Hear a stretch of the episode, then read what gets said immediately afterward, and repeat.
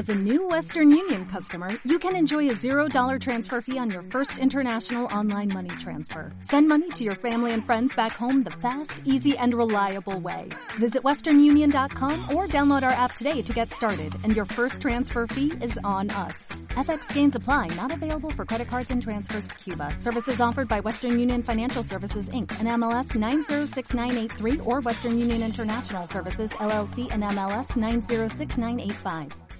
Esto es lo que nos dice a las pantallas Victoria Torres, responsable de producto y análisis de Selvan. ¿Qué tal? Muy buenos días. Muy buenos días, Susana. ¿Y hoy el mercado cómo viene? Pues bastante planito de momento. Eh, por lo menos ayer conseguimos eh, salvar eh, la quinta jornada consecutiva a la baja. Al final, bueno, como sabemos, logró cerrar ligeramente en positivo, a pesar de que durante una buena parte de la sesión veíamos caídas y de este modo, bueno, pues se cortó esa racha que veíamos la semana pasada. Y hoy los futuros, como decíamos, vienen de momento bastante planos. Es un día eh, prácticamente de transición, no tenemos eh, apenas eh, referencias, salvo esa producción industrial en Italia o los inventarios mayoristas en Estados Unidos y esperamos ya pues al resto de los días en las que los datos macroeconómicos y también las referencias empresariales empezarán a ir apareciendo en el panorama.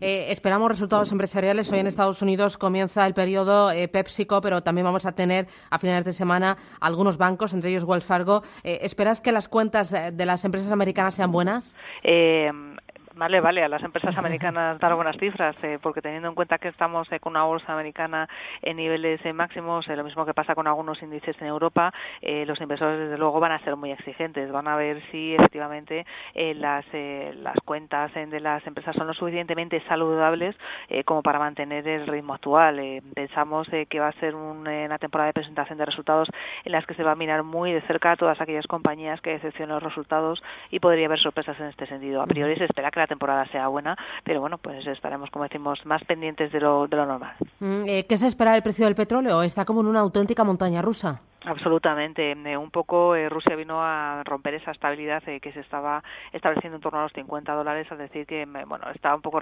reticente sobre la posibilidad de que siguiera adelante con los recortes de producción, con lo cual sí que estamos viendo un poco de volatilidad adicional estos días. Hoy parece que tenemos calma, ayer también se calmaron un poquito los ánimos, hoy lo volvemos a ver en torno a los 47 dólares.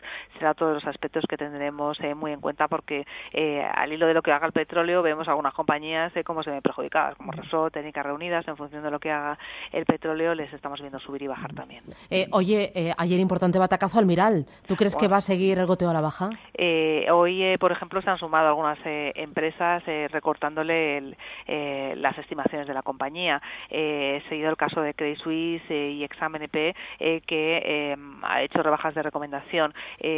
pues vamos a ver un poco cómo le va en el tercer trimestre, porque fue muy clara a la hora de decir que los problemas que había tenido eran solamente en su filial estadounidense, que Europa va muy bien, y en el tercer trimestre y en el primer trimestre del año que viene se esperan algunos lanzamientos importantes que podrían dar un poquito el vuelco, pero de momento el mercado lo que está recogiendo es esa estimación a la baja de las previsiones y ya hemos visto las primeras casas de análisis haciendo una revisión de sus recomendaciones. Y una cosita más, eh, Repsol, eh, ayer comunicó la CNMV eh, que su producción de crudo ha caído un 2,5%. ¿Esto le va a hacer daño a su cotización?